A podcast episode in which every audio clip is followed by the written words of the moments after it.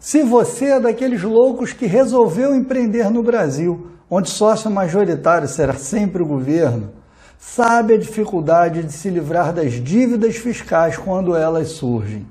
Eu sou o professor Márcio Caldas e no vídeo de hoje nós vamos pensar juntos sobre o seu caixa, o seu lucro ou prejuízo e sobre a sua decisão de não pagar impostos.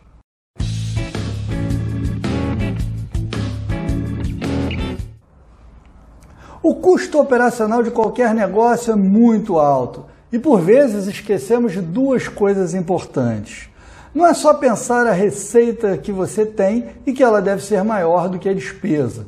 Você precisa pensar no seu fluxo de caixa, ou seja, se eventualmente a cobrança não chega antes do seu recebimento. Se isso acontecer e você não tiver caixa, começará a bola de neve dos juros. Depois você precisa realmente saber quantificar os seus impostos. Por exemplo, por mais louco que pareça, o ICMS é base de cálculo dele mesmo.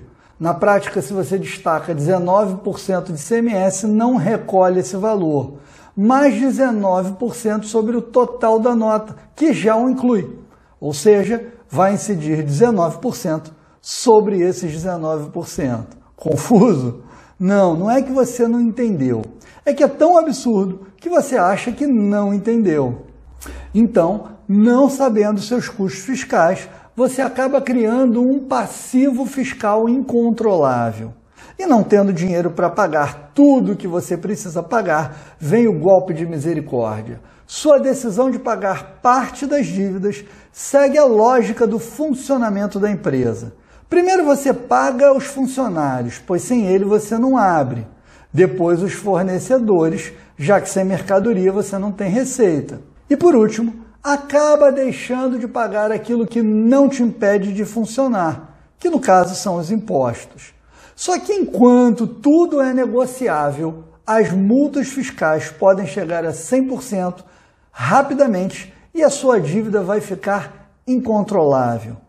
Então, planejar bem suas finanças e compreender todo o impacto da carga fiscal pode fazer a diferença entre você sobreviver e arruinar o seu negócio e o seu patrimônio. Se você gostou do conteúdo, considere se inscrever no canal e eu te espero na nossa próxima conversa sobre planejamento tributário. Um grande abraço e até lá.